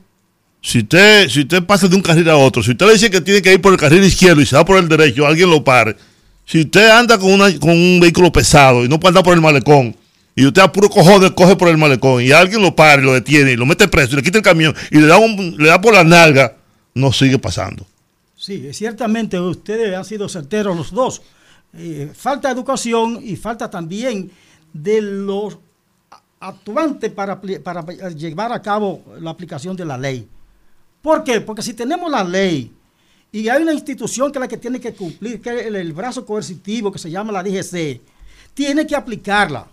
Por ejemplo, usted señala, en el malecón hay una resolución del ayuntamiento y del Intran que prohíbe los vehículos pesados eh, Y, le hicimos, y le hicimos una circunvalación para eso. Se hizo una circunvalación, nos invirtieron miles de millones de pesos. Y resulta que eso no se está aplicando. Pero lo mismo puede decirse que lo que señalaba, señalaba el señor Rudy del estacionamiento paralelo. Bueno, el, ayunta, el, el Intran ahora está haciendo un esfuerzo, pero no lo ha logrado todavía, de evitar el parqueo paralelo. Eso, eso puede descongestionar parte de la ciudad, pero hay que aplicarla, no se puede nada más quedar en palabrería. Yo creo que eh, lo que está haciendo el presidente Abinader, bueno, en realidad él anunció la construcción de ese metro, eh, tren metropolitano. Eso es de viejo, eso lo tiene Lionel eh, en planes desde el 98, lo, lo tiene Lionel. ¿Y qué le ahí. impidió que lo hiciera en sus gestiones de gobierno? Bueno, recursos, recursos. Todo no se puede hacer al mismo Pero tiempo. puede- puede ser lo mismo ahora. Leonel, en su primer gobierno, su primer gobierno, eh, restableció la Oficina Metropolitana de Servicios de Autobuses. Trajo aquí 600 autobuses que ningún gobierno lo había traído. Pero Leonel trajo 1.100, casi 1.200 vehículos para turismo, porque los turistas aquí se desplazaban en vehículos destartalados, en chatarras. Pero, Pero ya- de verdad usted eh, cree que la importancia es en este tema señalar de quién, porque si nos vamos a eso tendríamos que remontarnos a Trujillo, el dictador, a Balaguer, que tenía un plan maestro de la, del desarrollo de la ciudad de Santo Domingo. ¿O usted cree que esos elevados, esos túneles, hasta un puente, hasta un puente eh, soterrado que cruzaba el río Sama, estaba diseñado cuando Balaguer, pero yo no creo que eso sea lo importante. A mí me gustaría escuchar la propuesta de la Fuerza del Pueblo en caso de llegar al poder con, en cuanto a la solución del sistema de transporte y el tráfico de vehículos en las principales ciudades del país. Muy- Eso es lo que Muy queremos bien, se lo voy a decir. escuchar. Pero antes de eso, de- permítame eh, referirme a algo que planteaba Juan, que fue muy certero, y incluso me que utilice la palabra certero, pero se ajusta. Juan hablaba de que esta es una misión no de un solo gobierno, y es verdad. Recuerden ustedes que en la educación había muchos problemas, y en la década del 90 se estableció eh, el acuerdo decenal, algo así fue que se le llamó, donde todos los problemas de educación... Plan decenal. El plan decenal. Y a partir de ahí la cosa cambió. Eso mismo sucede con el transporte. Debe, la- los políticos, los que tienen posibilidad de, de llegar a la presidencia, eh, firmar algún acuerdo donde se establezca que se va a enfrentar este sector. Pero porque eso se lleva mucho dinero, no es cuestión de pesos. No es la- darle oportunidad a dos tres para que se hagan multimillonarios, como lo ha, habido, y en detrimento de- de- del beneficio de la, ciudad. Los planes que tiene la fuerza del pueblo, bueno, tiene planes. Continuar la expansión de la línea del metro, líneas del metro, de la, de- pero no solamente de una línea, sino de, todas, y crear otras. Nosotros tenemos el plan de la construcción de un tren que se- parta de, de Santo Domingo y llegue a Montecristi, con paradas en Villa Altagracia, en Santiago, en, ciertos lugares. Pero un Eso, tren de eso tiene, eso tiene tiempo. un tren de carga y pasajero. Carga y pasajero, sí, correcto. Pero también nosotros tenemos eh, programado ya elaborado para va a formar parte del plan de gobierno de Leonel Fernández y que se va a aplicar en el 2024 indudablemente sacar de circulación más de 20 mil chatarras que están circulando. Pero no para sacarla, para dejar sin asiento a los usuarios, no. Se va a establecer un, un sistema, pero no el sistema que hubo con el plan Renove, que permitió que dos o tres pseudo dirigentes sindicales se hicieran multimillonarios. Y que fueron indultados por el Y presidente indultados por el Leonel Fernández. por el propio Leonel. Pero eh, eh, también tenemos en plan construir cuatro grandes terminales, que está, eso está en proyecto de hace tiempo. Danilo lo intentó con, con dos, ninguna pudo cristalizarlo. Una en la parte este, una en la parte norte, específicamente en el entrado de Carrizo, donde está precisamente la línea del, del teleférico. Pero eso, eso, eso es urgente, porque están entrando al casco urbano 2.265 unidades hasta hace tiempo de diferentes buses, minibuses, microbuses, autobuses, y eso crea un congestionamiento extraordinario y crea molestia. ¿Usted me entiende? De manera que son muchos los planes que tenemos en materia de transporte y que si seguimos contando con el apoyo del pueblo, se van a aplicar a partir del ¿Y gobierno qué- de Leonel Fernández en el 2024. ¿Y qué solución le tendrán a los dueños de esas 20.000 chatarras que van a ser sacadas de circulación? Bueno, nosotros comenzamos un sistema cuando tuvimos en la segunda ocasión en la OTT, que fue la distribución de los taxis amarillos pollitos. Y que algunos sindicalistas entendieron que no se hizo a la perfección, no fue perfecto el plan. Pero eso fue creado para darle servicio a los lugares donde el turismo necesitaba ese servicio. Naturalmente, después nos vimos obligados a tener transporte urbano, a hacer alguna entrega a esos autobuses. Nosotros recibimos 255 chatarras a cambio de darle su pollito para choferes comprobados cuando se terminaba todo. ¿Qué resulta? En el 2000 salimos del gobierno. Y antes del mes, esas 255 chatarras que yo había dejado parqueada ahí, que le entregué al que me sustituyó a mí, que fue el padre Toño, que se la entregué con la prensa ahí y que tengo todavía el cassette donde está todo grabado, estaban circulando porque se la dieron a los compañeritos para que se ganaran su peso. Ese sistema no puede ser así. Esos vehículos había que llevarlo a una empresa metalúrgica para destruir esos vehículos. Eso vamos nosotros a hacer cuando llegamos al gobierno. Y esos, es- es- esos choferes que van a recibir esos vehículos van a tener que pagar. Claro, el Estado le va a servir solamente de viabilizador para que reciban esas unidades nuevas. Y naturalmente, siempre eh, con la intención de sustituir una unidad de cinco pasajeros. Digo, dos unidades de cinco pasajeras por un minibús de 20 o 15 pasajeros. Y así se va descongestionando el parque vehicular. De manera que tenemos planes concretos que yo espero que se van a aplicar en el 2024. Guadalupe, el tema, el tema está básicamente en que los gobiernos le tienen miedo a los sindicatos de choferes, que ya no son sindicatos, sino que son corporaciones eh, empresariales. Él tiene miedo, sencillamente. Y se el gobierno, el gobierno de, de Leonel Fernández dejó que le doblaran el pulso cuando trajo 100 autobuses y lo parqueó ahí para las, para las rutas alimentadoras y el señor Ubier le dijo que no lo iban a sacar porque esas rutas tenían que ser para ellos porque si le quitaron, si le metieron un metro, ellos tenían que alimentarse de ahí, se estaban pudriendo ahí. ¿Dónde, dó- dó- dónde está la acción del gobierno entonces? Sí, lo que pasa es que Leonel tuvo 12 años en gobierno. Y Leonel tiene, bueno, desde 2012 al 2023 son 11 años. Y Leonel ha cambiado mucho. A No, no, no, no, eh, no, no, no, males- no, no, no, no, pues, espérate, espérate, no, espérate, espérate, No, no, para- que lo entendamos. Yo no lo estoy marcando en Leonel necesariamente, estoy eh, marcándolo en la acción de los sindicatos frente al gobierno y frente a un presidente. No estoy, no estoy, no estoy tratando de decir que si Leonel eh, lo hizo bien.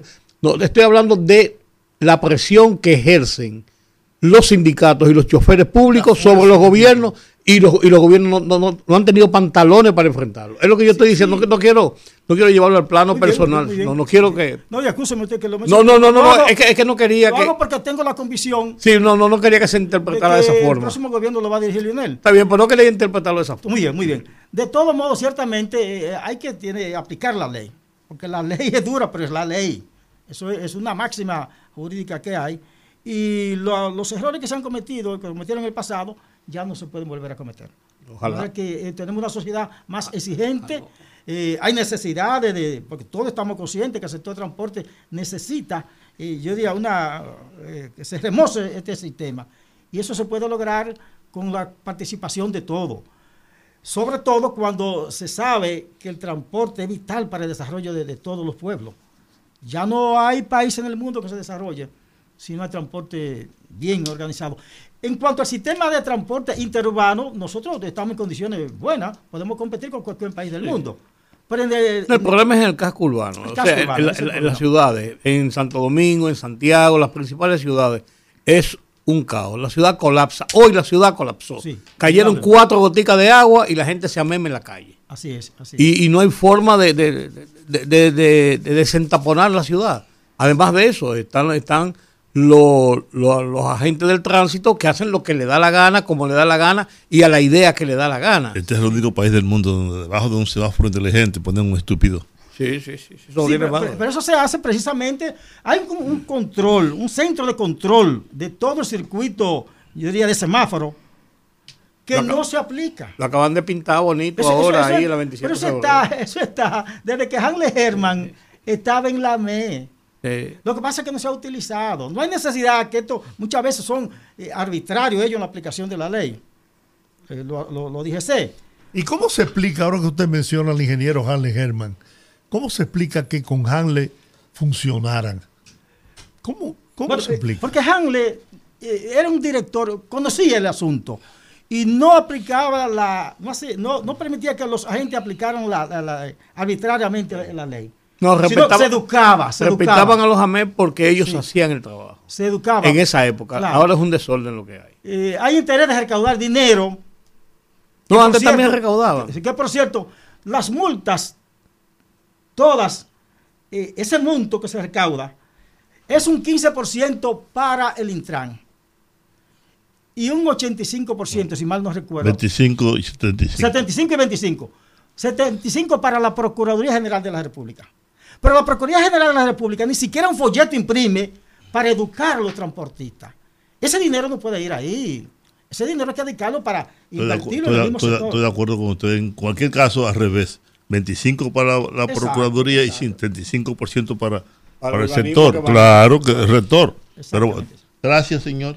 Pues muchas gracias a ustedes por darme la oportunidad de ¿Tú vas, a participar. parti- tú vas a participar en algún cargo electivo en estas elecciones? No, en esta ocasión no estoy- No, no, no tengo La intención solamente es que Leonel Fernández tome el poder en el 2024. Bien. Pues Gracias. gracias. Vamos a la pausa. Muchas gracias. El rumbo de la tarde. Sintoniza nuestra página web rumba985fm.com para escucharnos en tiempo real. Dar el primer paso nunca ha sido fácil, pero la historia la escriben quienes se unen a los procesos transformadores, impactando la vida de las personas en el trayecto. Este es el momento para que te unas a la conformación de los colegios electorales y hagamos un proceso histórico en favor de la democracia. Nuestra democracia. Junta Central Electoral. Garantía de identidad y democracia. Escúchanos en vivo desde nuestras diferentes plataformas para todo el Cibao a través de Premium 101.1 FM.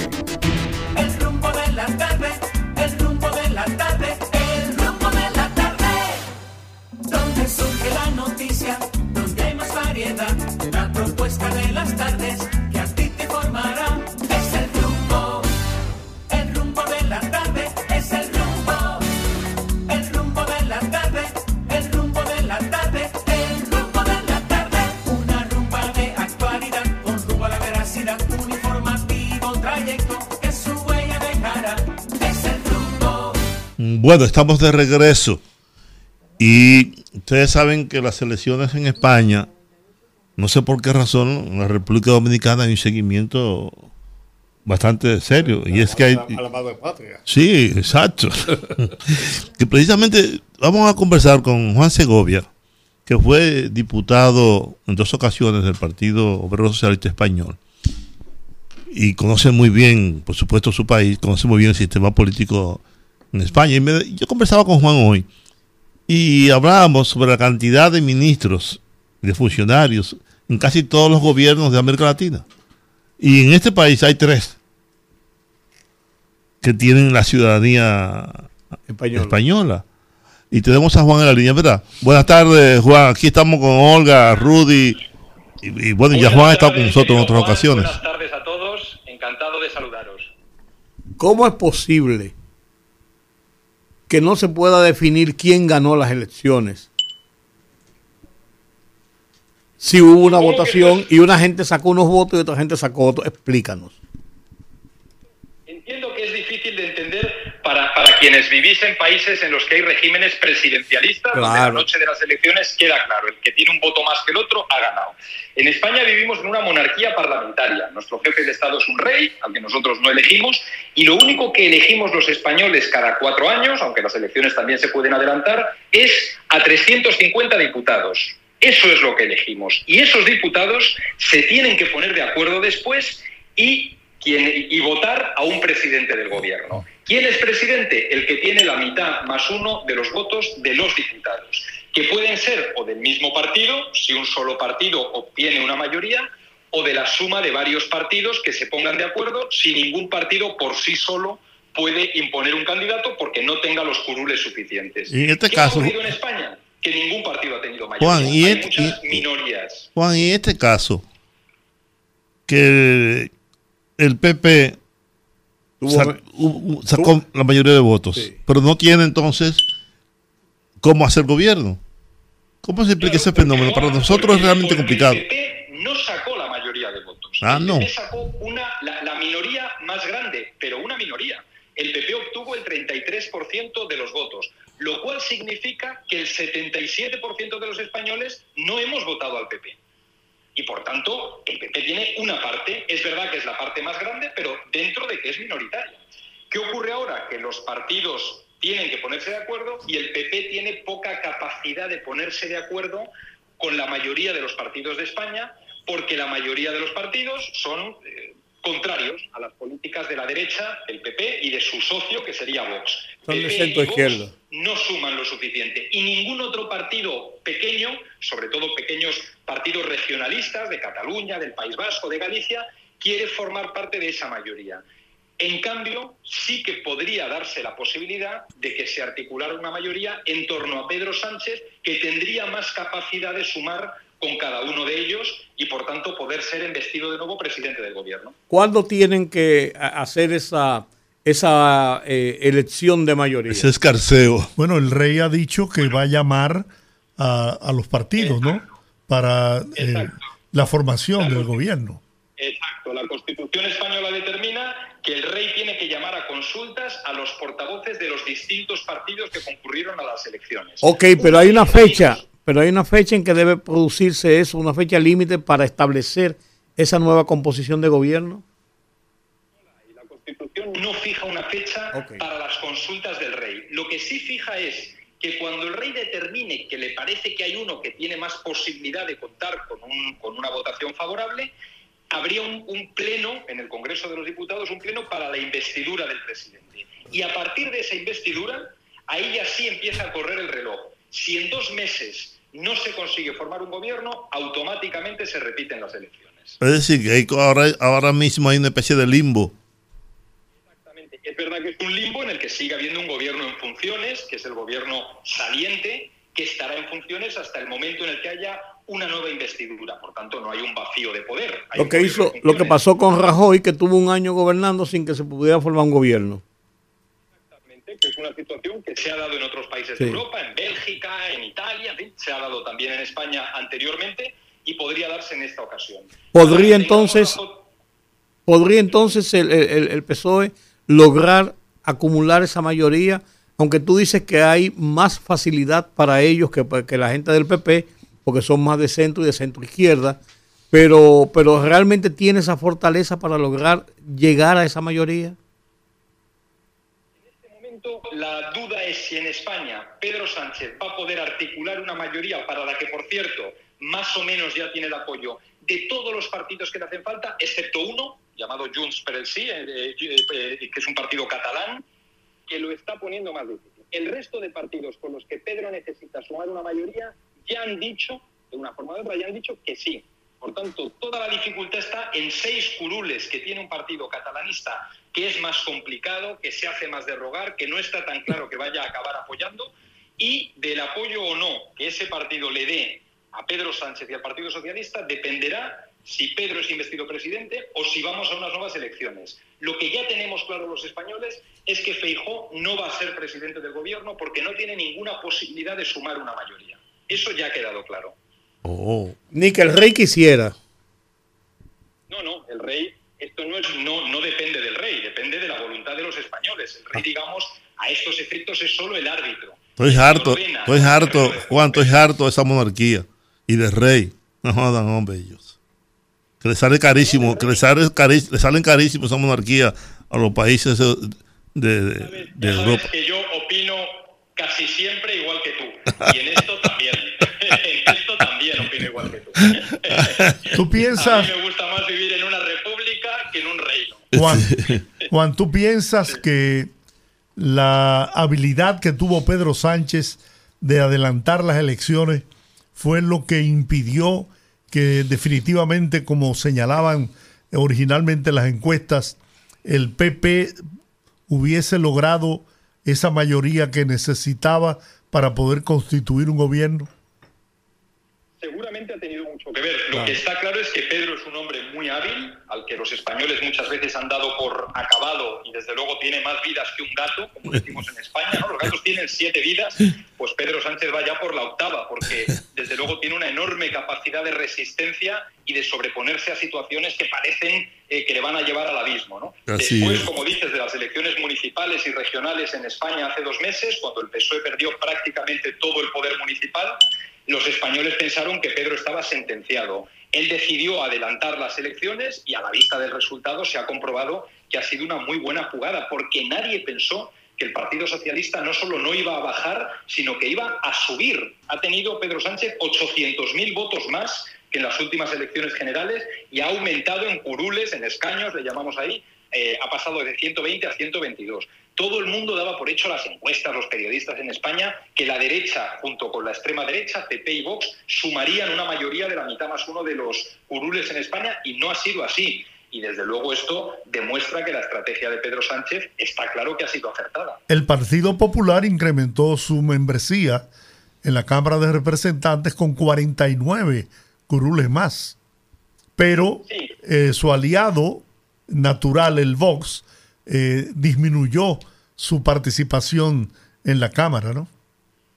Efectivamente, lo que le ha pasado al Partido Popular en gran medida es que un partido que había competido en las anteriores elecciones generales de España, que se llamaba Ciudadanos, un partido también de centro derecha, desapareció, decidió que no se presentaba a las elecciones y todos los votos que había obtenido, prácticamente todos, han ido al PP, por lo cual se ha producido una reorganización, digamos, en el espectro de la derecha eh, eh, y el PP ha aglutinado lo que antes eran dos partidos en el centro derecha, se ha convertido en uno y todos esos votos han ido ahí. Por tanto, más que una subida porque los españoles hayan preferido mucho al PP sobre lo, de, sobre lo que hicieron hace cuatro años, lo que se ha dado es eso, dos partidos que se fusionan en uno y eso les hace crecer mucho. Eso se daba por descontado. Por eso nadie lo está valorando como una gran victoria de Feijó. Lo que, lo que habría sido una victoria es si hubiera alcanzado esa cifra mágica Claro. de 176 curules junto con Vox. Y eso no se ha producido, han quedado lejos. Bueno, Juan, te agradecemos muchísimo tu participación en el programa. Como decís los dominicanos, querido Juan TH, yo estoy siempre a tu orden. Bueno, pues much- muchísimas gracias, te agradecemos muchísimo que estés con nosotros.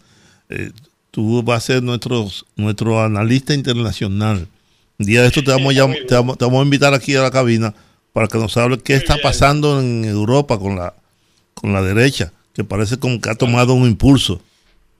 Sí, sí, y es verdad que yo creo que eso ha tenido que ver. Fíjate, el hecho de que haya una ola de derecha y de extrema derecha en Europa, creo que a los españoles les ha dado mucho miedo y los españoles han, han puesto un muro el pasado domingo en las elecciones para frenar esa ola conservadora de derechas que está recorriendo todo el continente y que en España, a mi juicio, afortunadamente, pues no, no, no ha conseguido el gobierno. No, y España ganó, ganó una- un posicionamiento interesante ahora al asumir la, la presidencia de la, de la Unión Europea, sobre la base de la, de la dirección de Pedro Sánchez, precisamente. efectivamente, que es un líder muy bien valorado en el exterior, en mucho. Y, y que parecía que estaba en apuros en España y nuevamente ha vuelto a resurgir Pedro Sánchez. ¿Cómo está Pepe? Veremos. Muy bien, muy bien y muy contento también, claro. El ministro socialista, pues muy contento de, de- de esta victoria inesperada de la izquierda en España. Bueno, pues gracias Juan, te agradecemos muchísimo. Un abrazo enorme. a Bien. todos. Mira, el- en una noticia de que ha llegado ahora, el presidente de la República emitió el decreto 335. Juan Segovia. 23. Juan Segovia ya tiene un- unos dos o tres años viviendo en la República Dominicana. Él fue diputado en dos ocasiones por el Partido Socialista Obrero Español. Nosotros lo habíamos entrevistado. Sí, exactamente. Tú- Bueno, cuando estábamos. En la Casa Vieja. la-. ¿Cuál es la Casa Vieja? La vieja casa. La Casa Vieja, la vieja casa. Me parece bien. Bueno. no para ubicar quién- con quién conversábamos. Claro. Decía que el presidente emitió un decreto, el 335-23, esta tarde, que fue leído en la sesión de la Cámara de Diputados por Alfredo Pacheco, donde el presidente convoca a una legislatura extraordinaria para que trabajen los legisladores desde el jueves 27 de julio hasta el 15 de agosto, cuando al día siguiente tienen que abrir la otra legislatura, o sea que trabajen. El único país donde, donde, donde los legisladores eh, se daban, bueno, ya se los redujeron, pues se daban el lujo de tener tres meses de vacaciones cada tres meses de trabajo. Es una cosa im- im- impresionante. Qué vaina. ¿eh? Vamos a abrir los teléfonos. Este re- re- recogió con los maestros. No, no, no, médicos, no, ahora, no. Con, ahora con los. No, oye, pero Juan, espera, espera, no, espera, espera, espera. ¿cómo tú crees que es posible que trabajen Sí, está bien, tres meses, que tengan tres meses de vacaciones trabajando? Eh, Suerte que se los redujeron. Bueno, 809-682-9850. Repito, 809-682-9850. Aló, aló, buenas tardes. Hola, buenas tardes. Hace mucho que no hablaba con ustedes. Sí, la habíamos extrañado. hablar. Digo, le voy a decir algo con especialistas como el señor Guadalupe. Si esos son los que van a llevar al. Eh, a- eh, a ¿Qué usted quería decirle esta tarde? a manejar los problemas del tránsito, estamos jodidos. Déjelo así. de- Pero muy, muy. Y otra cosa que quería decirle a ese señor que parece que se le olvidó, que cuando se pensó hacer el metro, muchos arquitectos hicieron propuestas, incluso eh, tipo eh, eh, eh, la solución tipo como lo hicieron en la Florida, que con que con, con lo que se invirtió en el pedacito de metro que nomás llegó hasta el 9 y estaba supuesto a llegarlo al Carrizo, se hubiera hecho la ciudad entera. Parece que a él se le olvidó ese tipo de cosas. Gracias, y doña. soluciones, y soluciones, por ejemplo, como el túnel de la 27, cuando lo que más se necesitaba era un paso desnivel eh, de norte a sur, que Así no mismo, tenemos. por la- lo natural de la Y pendiente. que era más barato. Claro. Claro. Pero ahí que- no había remoción además, de tierra. Además, déjeme decirle una cosa, mi doña. Eh, de acuerdo con un estudio que hizo una empresa norteamericana, hubo una sobrevaluación entre un 27% y un y- 30% en todos los túneles y todo. elevados. Y, y poco me los hallo, y poco me los hallo. Gracias, doña. Gracias. Ustedes sí son Buenas. subversivos. Sí. Habla Teodoro. Don Teodoro, dígame. Yo estoy, siempre estoy recalcando que, que aquí hay demasiados diputados. Tú sabes lo que es 190 diputados, 20 del Palacén y 7 de, creo que del, de, de la... Estoy de acuerdo con usted, mi don. Eso es algo increíble. Yo creo que aquí tenemos más diputados eh, eh, eh, que China. Por eso buscarle los redujo, buscarle los redujo a más de la mitad. Eso es algo in- increíble, señores. Y los privilegios que tienen. Yo veo que leo ahí que en Suecia, Suecia Además, ¿para qué sirven los diputados de de- del Parlacén? ¿Y para qué sirven los diputados del exterior? No, no, no, hombre. 20 diputados del Palacén, ¿qué hacen esa gente en este país? Que no, no se vivir de la costilla de nosotros los los contribuyentes. Está bien. Buenas. Buenas tardes. Hola. Juan de Villa Francisca. Cuéntanos. Fíjate, eh, yo estaba observando ayer el espectáculo. La verdad que aquí el que delinque sí tiene suerte. El espectáculo que presentó Felipe Bautista en contra de un decente, de un señor que se merece más respeto. Felipe Bautista parece que lo confundió con, con Domingo Brito, con el espectáculo que hizo aquel. La verdad que la indecencia sí tiene suerte. Usted se refiere a, a Taveras, Sí, al senador de la provincia. sí, ese mismo. Felipe Bautista ayer lo insultó. Barrió el piso con él. Lo que pasa es Se lo que comió con yuca. la decencia de, de Eduardo Tavera fue tan fuerte. Eduardo, Eduardo, no, se llama Eduardo. Eh, eh, eh, Antonio Tavera. Anto- sí, ese. Que fue tan fuerte la decencia que Freddy Bautista quedó de ridículo. Que la pasen bien. Buenas. Hola. Hello. Ya que. ¿Y ustedes? Nosotros aquí. Abarandados. Ay, sí, que yo hago y todavía está haciendo calor.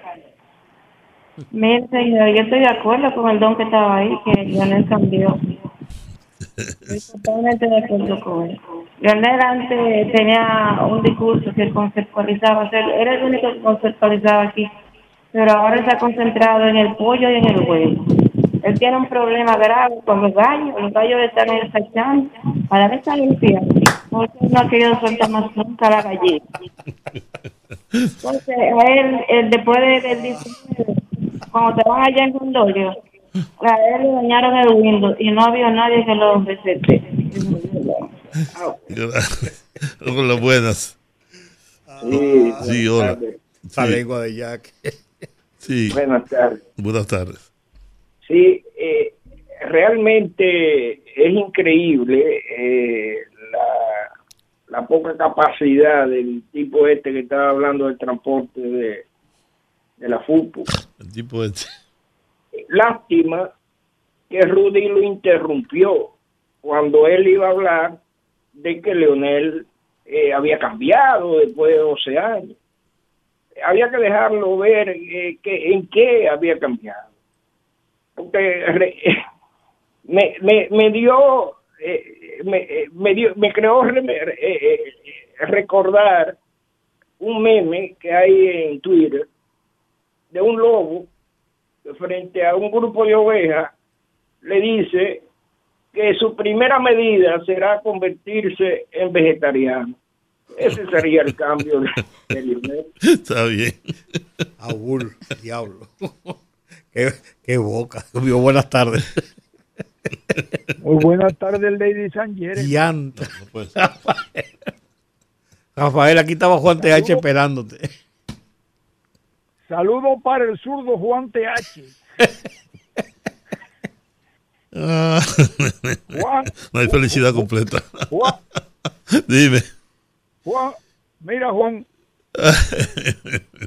es mejor no malo conocido que do, que do bueno por conocer. Por eso volviste para atrás. Miren, damas y caballeros. Rudy, una pregunta. ¿Drácula apagó la luz? ¿Y quién es Drácula? El hombre ese que anda con la bolsa de gato. Y a propósito, entraron dos a la bolsa de gato. ¿De qué está entró el llorón, eh, entró el llorón Soto Jiménez y, y, y el comunista millonario eh, este del transporte, dos que están en la bolsa de gato ahí, el tipo que Ah, la Juan Uvieres. Juan Uvieres. Juan Uvieres, sí. Mm. Él pagó la luz ya, pagó la luz, Rudy. Yo ¿O no. todavía no la ha pagado. ¿Y tú trabajas en la CD? Oh, claro. ¿Qué sé yo? No, porque él, él no paga la luz, ni la luz la paga ese caballero y, y quiere volver a ser presidente. Coño, pero ese tipo tiene unos riñones. Mira, Juan, por más dinero que tú le metas a, esos dos, a esas dos agencias, a educación y, y a, a- y a, Salud pública. a la salud, eso no va a trabajar nunca. Tú le puedes meter todo el dinero del país y eso no trabaja, Juan. Eso no va a trabajar. No, Porque yo le miles de- Mira, yo te voy a dar un ejemplo. Mira, eh, eh, eh, Nieve quiere que le den una escuela. Ahí debió de aprovechar el presidente y decirle, mira, elige una escuela que te la voy a vender fiada. Y con todos los estudiantes, dame la nómina, fulano, dale los vouchers del año completo. ¿Pero qué- qué Nieves? hay que hacer. ¿Cuál Nieves que Nieves? trabaja ahí al frente. Que quiere que una escuela. frente con. Que quiere Él una escuela. que quiere una Si él quiere una escuela para él, ¿Y cómo usted sabe eh, eso? ¿cómo se llama? Porque lo ha dicho, yo lo he escuchado que lo ha dicho. Que le den Ah. una escuela, que él quiere una escuela. Para él hacer un plan de, de educativo ahí. Entonces eso es lo que tiene que hacer el presidente y salir de esta gente. Y lo mismo hacer con todos los hospitales, salir de ellos. Porque yo creo que nosotros damos los vouchers y nosotros con un 2% resolvemos el problema y sobra dinero, Juan. Bueno, Si nosotros vendemos todas las escuelas, dejamos a todos esos vagos sin trabajo, igual que esos médicos, una manga de vagos todito. Tienen dos y tres trabajos, van a los hospitales cuando les da la gana y hacen marcha y vaina prohibiéndole con las marchas, cerrando calles a los que están trabajando, que, que le pagan su trabajo, que trabajen, que le pagan su salario, que trabajen esa gente. Son una manga de vagos ellos. Ay, gracias, Rafael. Hola, buenas. Buenas noches, buenas tardes, poderosos. Buenas. Y la, la que adorna ese espacio que no la siento, ¿qué pasa? Que no, la tienen un poco apa- apagada ahí. Yo, yo. Sí, usted misma. Yo estoy aquí. Sí, pero eh, la hago muy poco. Ah, no se preocupe, que mañana vengo como cotorra. Sí, coja, coja su, su, su sitio donde usted siempre está. Ah, gracias. No se deje desalojar ahí. Oiga una cosa, Georgie, querido amigo. Sí. Oye, pero hay que tener la cara bien dura, señores. Para ese señor decir que Leonel vuelva otra vez. Pero para robarse lo poco que queda. Oh, Dios santo, pero santo Dios. Y aquí no habrá otro- otra gente que pueda gobernar este país, que no sean esa partida ya de, de que, que no tienen nada que aportarle a este país, porque ya cumplieron 12 años. ¿Qué es lo que quiere hacer más si él no hizo lo que tenía que haber hecho? Oh, pero eso es increíble. que- Yo no, yo no puedo pensar que este país devuelva- se devuelva para atrás vez. Que pongan otra gente cualquiera. Si no les gusta el que está, que pongan otro. Pero no los que estaban ya. Está bien. Que van, se van a robar lo poco que queda. Ya, gracias. Wow. Ametralladora. ¿Cómo, ¿Cómo están ustedes, muchachos? Bien. Buenas. Georgie, Sí. la verdad que la encuesta, eh, señor, la encuesta de la gente rápida. Ahora están ellos haciendo lo mismo que el PRM, mandando a todo el mundo para, para la embajada, a que lo, que lo averigüen y que chequeen. Esto sí es grande, señores. Ay, ay, ay, uno sí tiene que ver cosas. Pero nada, es así. Lo- lo- los profesores y los médicos, eh, ellos, ellos mismos cada día se, se, se, se acreditan más. Porque no aportan, no se ve el aporte que hacen a la población. Los muchachos más brutos y la gente más enferma. Y ellos nada más traen su, de, su, de su chelito, como siempre. Muy Eso bien. es increíble. Gracias. Buenas. Sí, buena. Hola. La persona que habló ahorita, que habla yo, que dijo como que un retroceso, pero que busque los indicadores, que lo que hemos echado para atrás. Y al que habló ahora mismo, que no hable por esa boca de los médicos, que muchos hacen con poco que tienen en los hospitales que no hay de nada. Muy bien. Buenas tardes. Sí, buenas tardes, poderosos. Hola. ¿Y qué es lo que ha pasado con la oposición que ha pegado la grita al cielo con el dictado famoso ese del PRM? ¿Y a qué se debe eso? ¿Me Bueno, pueden explicar? vamos a ver. Buenas tardes. Buenas. Saludos de Puerto Rico, familia. Hey, ¿cómo está Aníbal? Qué gusto escucharte. Aquí estamos bajo lluvia, pero un calor. Bueno, aquí, aquí, aquí han caído diluvios. Burriquito aparejado. Sí. Sí, pero es ilógico, ¿sabes? Lleva rato cayendo agua, pero el calor no se va.